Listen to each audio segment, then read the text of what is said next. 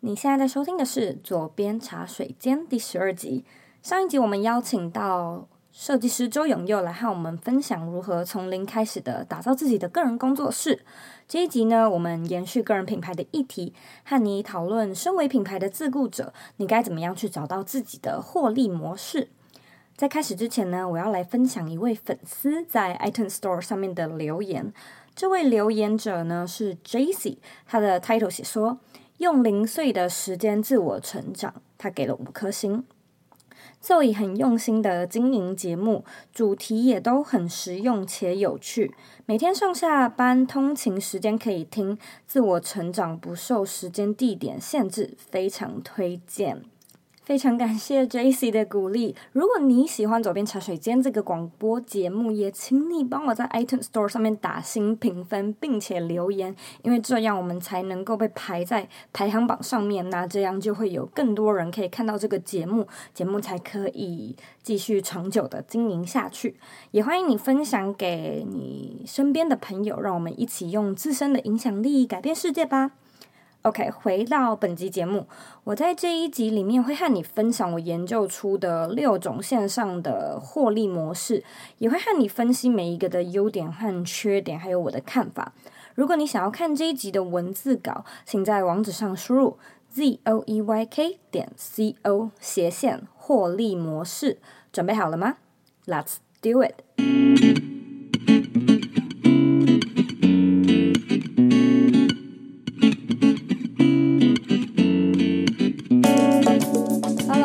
早安，我是 Zoe，欢迎回到茶水间。哎，我为什么要说早安？因为我现在这边是早上，我现在又在呃这个衣橱里面录这一集的广播。时间过得很快哦，已经九月了。这一集是第十二集，也就是说我们已经播出了三个月。我真的非常非常感谢。呃，一路上有越来越多人的支持和收听，因为没有人听的话，我就不会继续做这个节目嘛。所以我真的是非常非常感谢现在在收听的你。但是呢，我也认为你要花一点时间好好感谢你自己，因为是你自己决定要来收听这个节目，是你自发性的愿意来做自我成长，愿意想要提升自己的个人品牌的内容。所以花一点时间好好感谢你自己吧，因为 show up for yourself 一直都不是一件很容易的事情。好的，回到这一集的主题吧，个人品牌 获利模式。我知道大家一开始嗯，可能成立自己的 blog 或者是 YouTube 频道，单纯的都只是为了兴趣，就是你有一些东西想要分享嘛。嗯，不管是。啊、呃，自己喜欢做菜，或者是自己喜欢呃读书，然后开始想要分享一些呃阅读的心得，或者是呃美妆、旅游各种议题，绝对都是因为你对这件事情有一定的兴趣，所以你才开始来做这个自己的品牌嘛。可是我觉得说到底，每一个人的内心应该呃。都会希望这件事情有一天可可以 take off，也就是这一，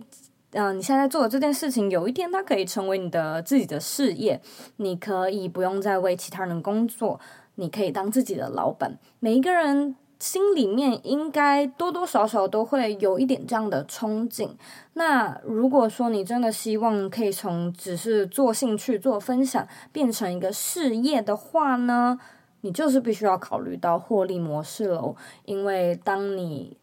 只做这件事情，你就必须要呃确保这件事情赚的钱足够养活你，成为一个事业嘛。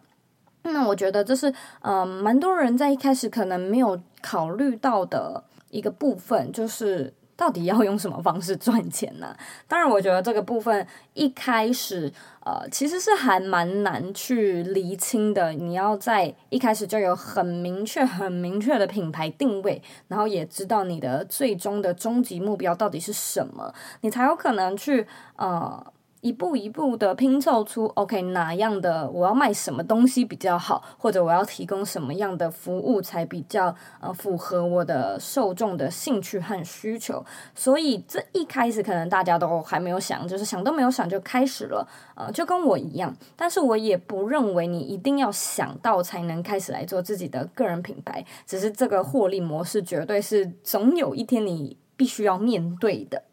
我个人认为呢，一个做兴趣的网红或者是嗯 YouTuber，他和职业级就是有开始赚钱，甚至养得起自己的个人品牌，最大的差别就是在于你解决了别人什么问题。因为在 Instagram 上面，你看很多 influencer，其实你追踪他不用钱，你按赞也不用钱，看他的照片都不用钱。但是，当他开始做嗯业配，开始卖自己的商品或者是别人的商品的时候呢，身为一个观众，你要自掏腰包去买他的东西，去支持他的时候，你就会回来反问自己：OK，我为什么要花钱来做这件事情？别人为什么要花钱看你的内容？嗯、又为什么要找你做业配？那你提供什么样的服务？这就是。观众会来开始去质问这个品牌的一些问题。当你有商业的交易，就是一些金钱的交易的时候，大家不会只是想要花钱去买你的东西。通常你都是帮他们解决了什么问题，或者是当他们买了这些东西之后，能够解决什么问题，他们才会有这样的服务。如果说现在有很多。呃，你看很多就是什么赞助啊，或者是呃打赏，其实都这都是因为身为一个品牌的呃经营者，他已经开始给出一些 value，也就是说他已经在做很多很多的付出，他已经提供了很多的内容，这些价值是已经存在了。那当读者看到，然后嗯、可能被感动啊，就觉得哇这个。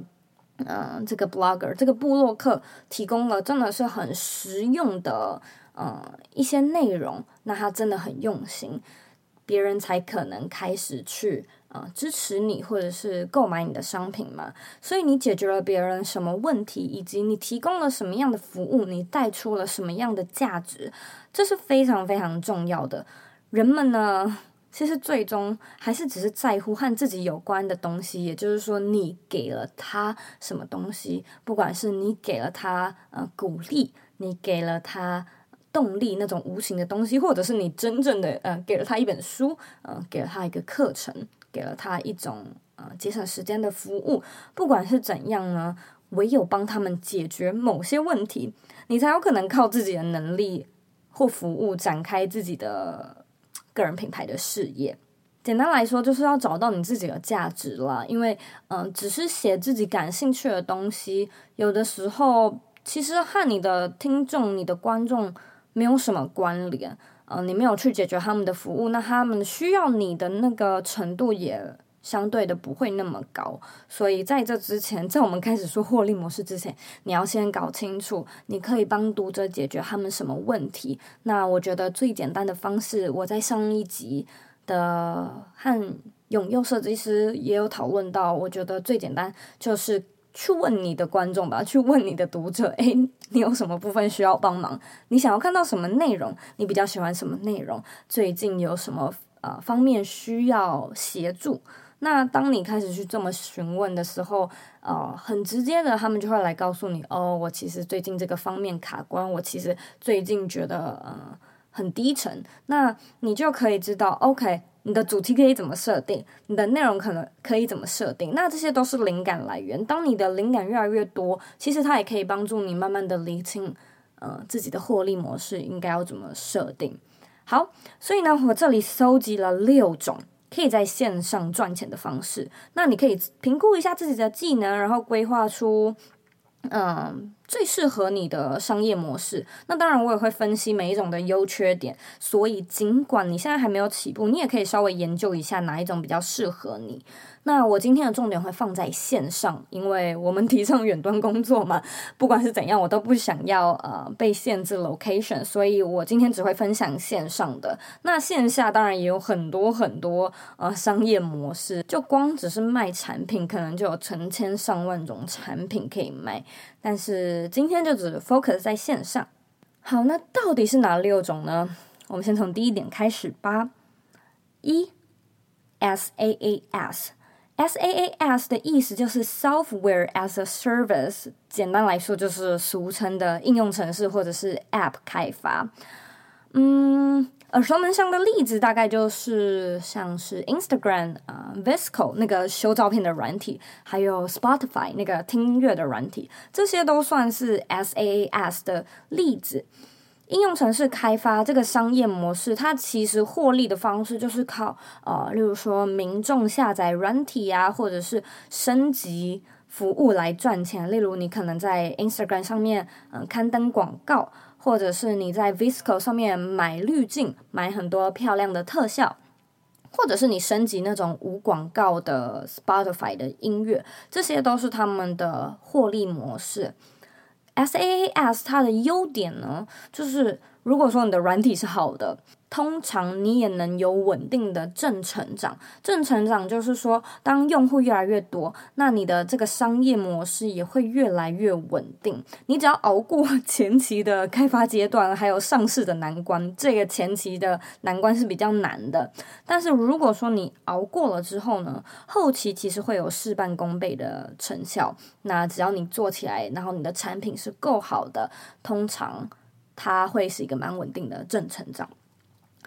那说到 SaaS 的缺点，我个人认为它其实成本蛮高的，尤其是开发阶段，因为你不只要有非常专业技术的工程师，你也可能需要组织架构非常坚强的团队，因为设计一个 App 不容易嘛。那你必须要 come up with some idea，这个 App 到底是什么？呃，你到底要做什么样的产品？光是这一点要想就不是很容易了，但是我知道坊间好像有一个哦，有一个嗯学院叫做 AppWorks，它有在提供免费的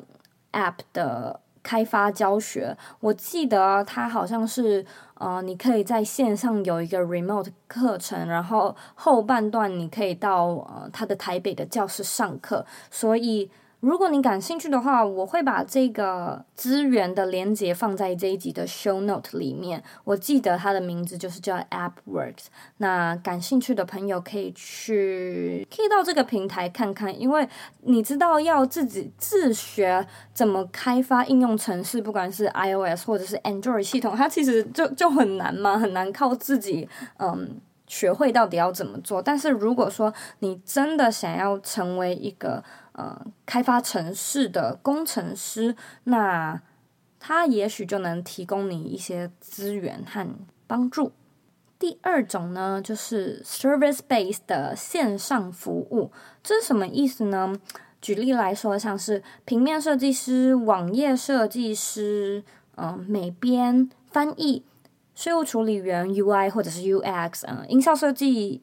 啊，影音剪辑或者是嗯、摄影啊、后置处理这些种种的，都是 service base 的商业模式。只要是帮客户完成什么事的这种类型呢，都是服务业，都是这个呃，都在这个领域里面。那呃，线上服务它的优点就是它起步的门槛很低，算是每个有技能的新手都可以开始的商业模式，比较适合那种想要成立自己的个人工作室，或者是想要经营自己专业的人。呃，如果说你是有一点技能的平面设计师或者是网页设计师，那其实它就是等于开始一个 freelancer，你开始在自己的呃电脑上面架一个自己的网站，然后开始接 case。那当案子来的时候，你其实就是在提供一个线上的服务了，所以它的起步门槛蛮低的。嗯、缺点的话呢，就是你需要具备一定的相关能力嘛，你不可能嗯不会完全英文很不好，然后就开始接翻译案，对不对？然后你也需要蛮积极的呃主动接洽客户，尤其是在初期的时候，呃很难有很难有案子自动上门嘛，除非你自己主动出击。嗯、除此之外，你通常也需要具备一定的沟通能力，就是像呃这样子跟客户一来一往的讨论案子，就是这部分在前期的时候比较累，比较需要一人多工的来完成这个工作室所需要的嗯、业务流程。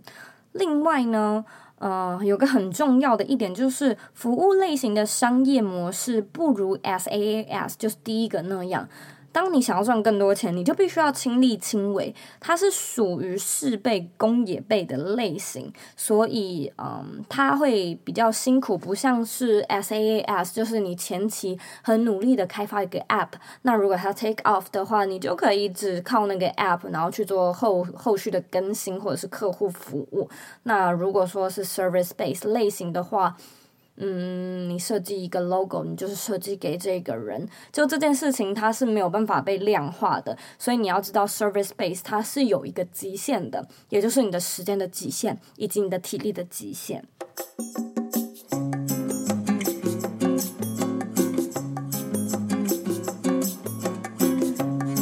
下，进广告。你加入我们的脸书私密社团了吗？如果你喜欢今天的节目内容，欢迎到脸书上搜寻“理想生活设计”，或者是在网址上输入 facebook.com 斜线 g r o u p s 斜线 z o e y k 点 c o。我们会在那里做节目后续的内容讨论，然后，呃，你也可以在上面发表你对节目的看法以及希望我们做的内容。期待在社团里见到你。广告结束。那我们回到节目里喽。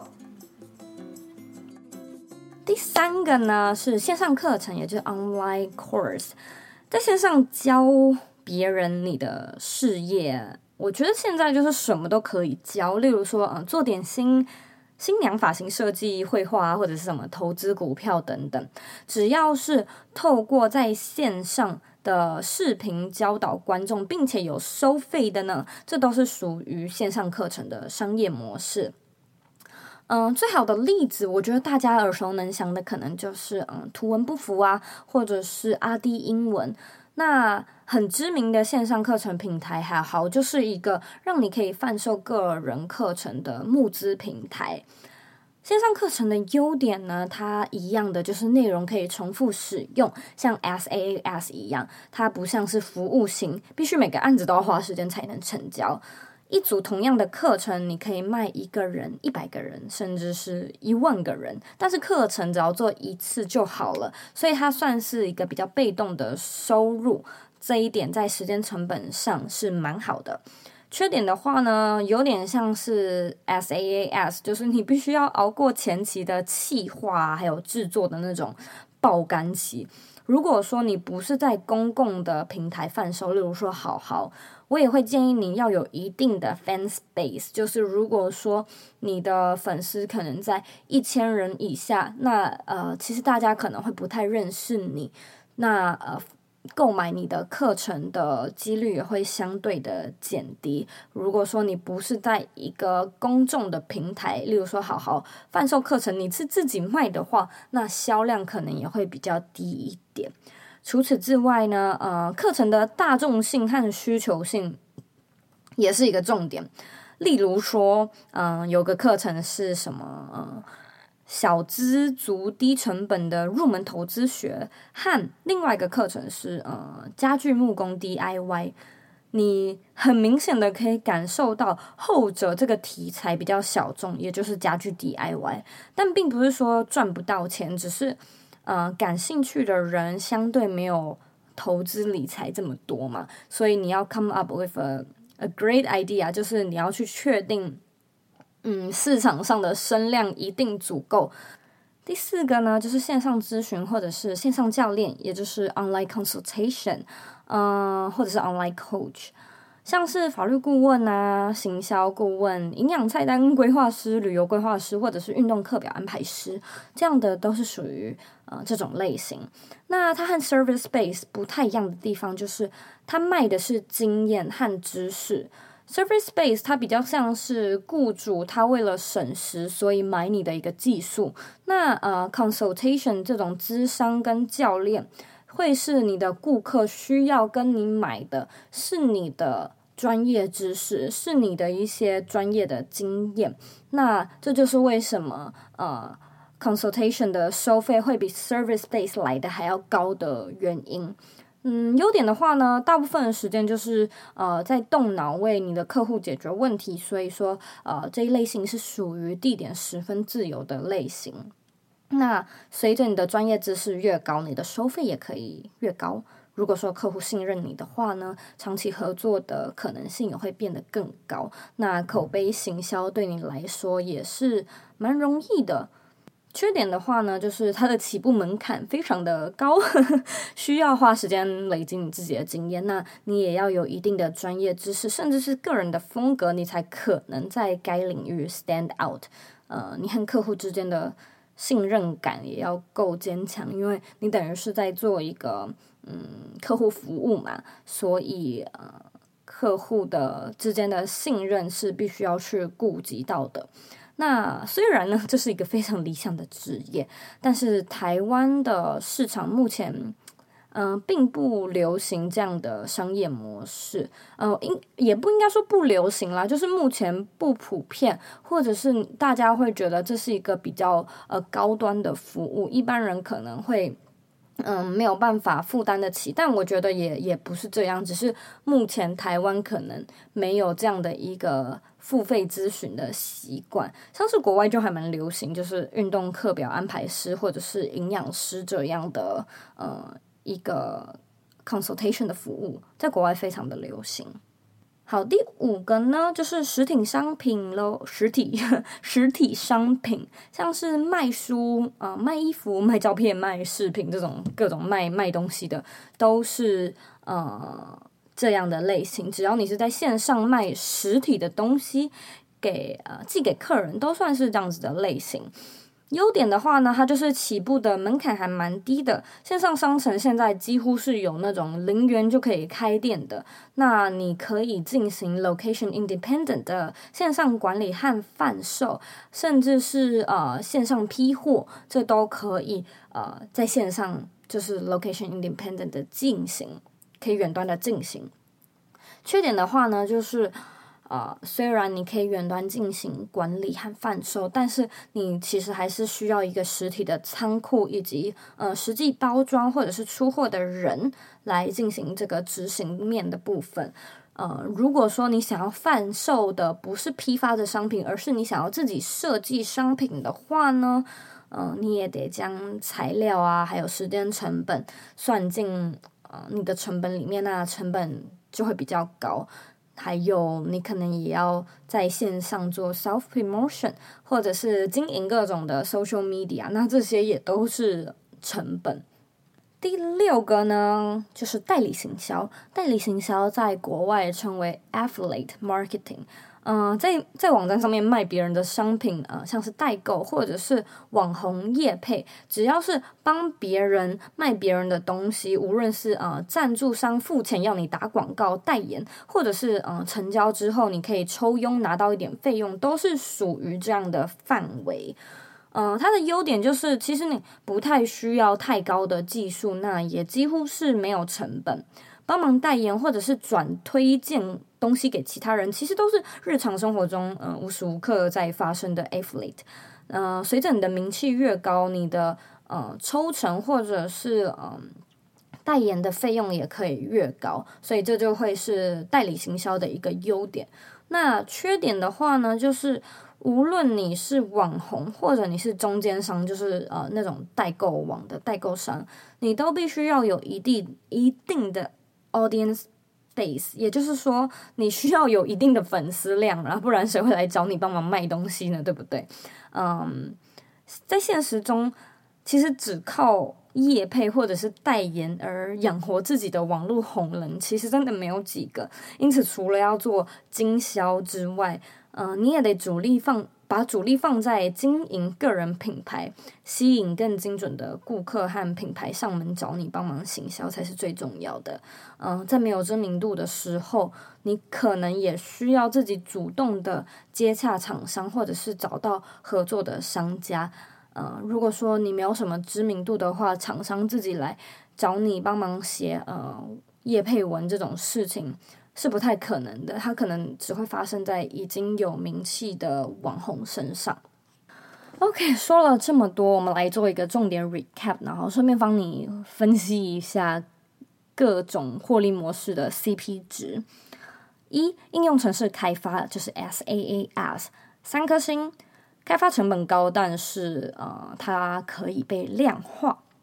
二，线上服务三颗星，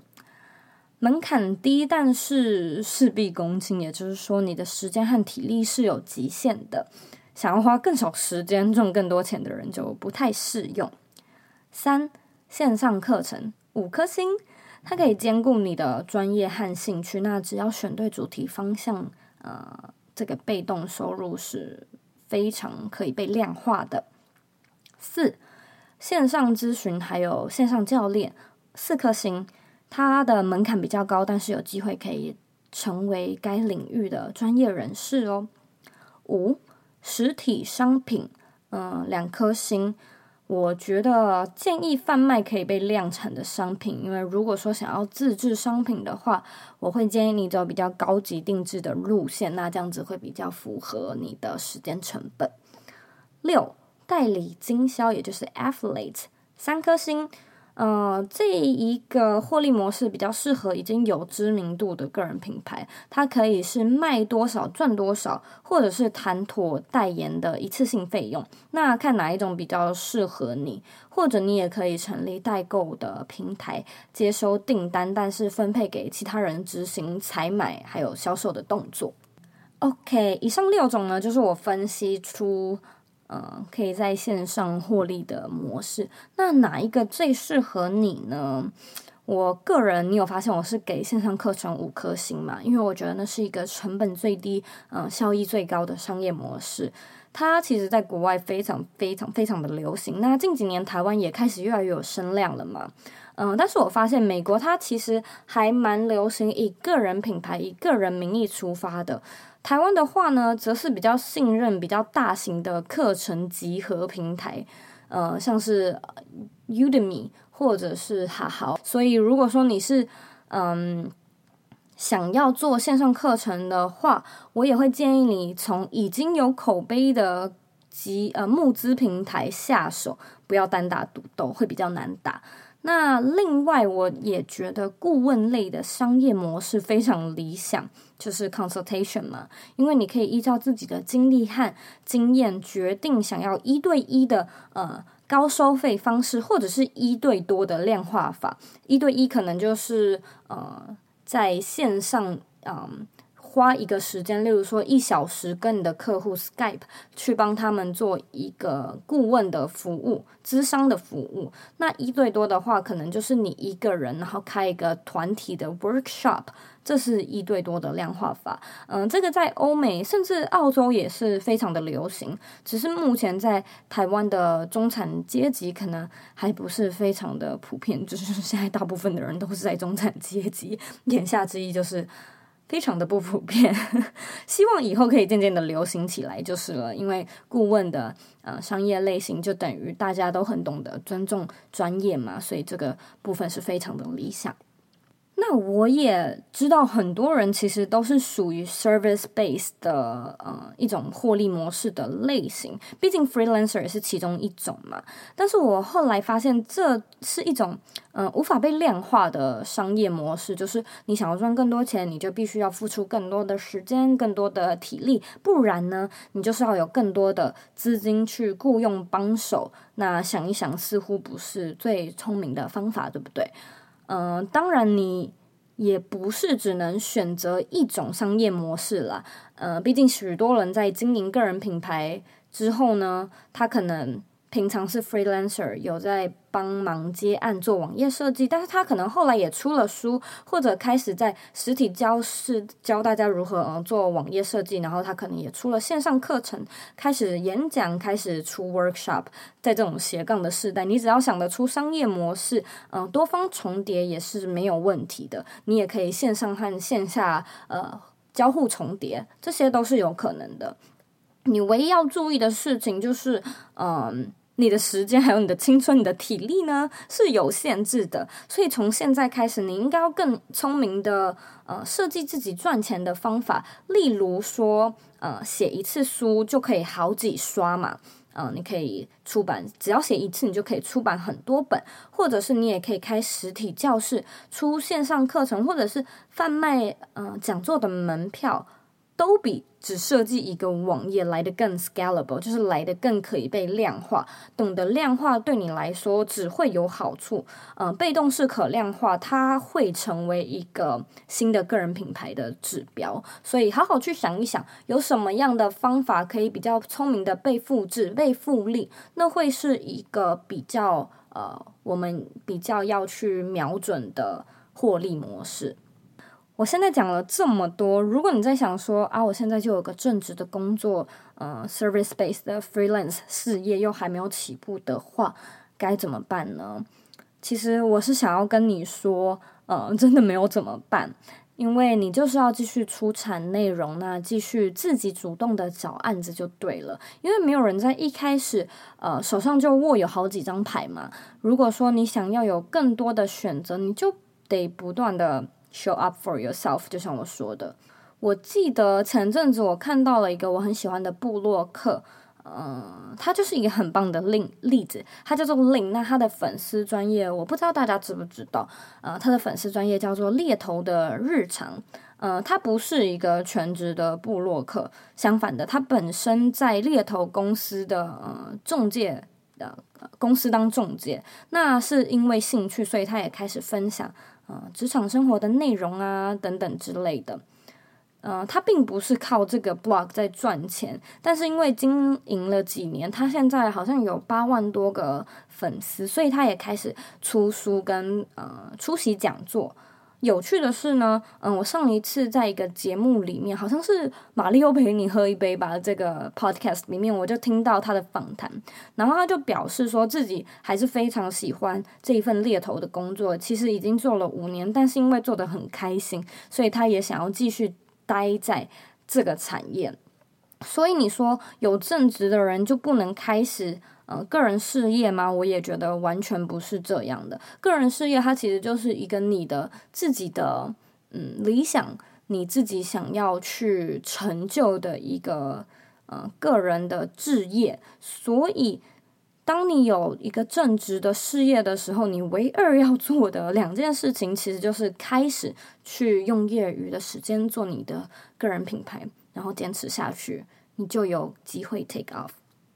非常感谢你收听这一集的广播节目。这一集的节目可能有一点呃零散，所以如果你想要比较有呃条理的看这一集的内容，请回到这一集的文字稿里面，你可能会看得比较清楚。那我也真的很希望这一集的内容对你来说有点收获，有点帮助，因为我知道呃在开始做个人品牌的前期有多么的迷惘。我就很希望，在我一开始呃开始来做这件事情的时候，网络上就有这样子的资料。那我这些资料也是呃看了很多国外的呃资讯，然后这样拼拼凑凑。拼凑出这六种，所以你可以和我讨论一下，你觉得还有没有更多的线上获利模式？呃，或者是你有什么其他的看法，你也可以和我反映，和大家一起讨论。嗯、你可以到我的网站或者是 Instagram 上面找到我，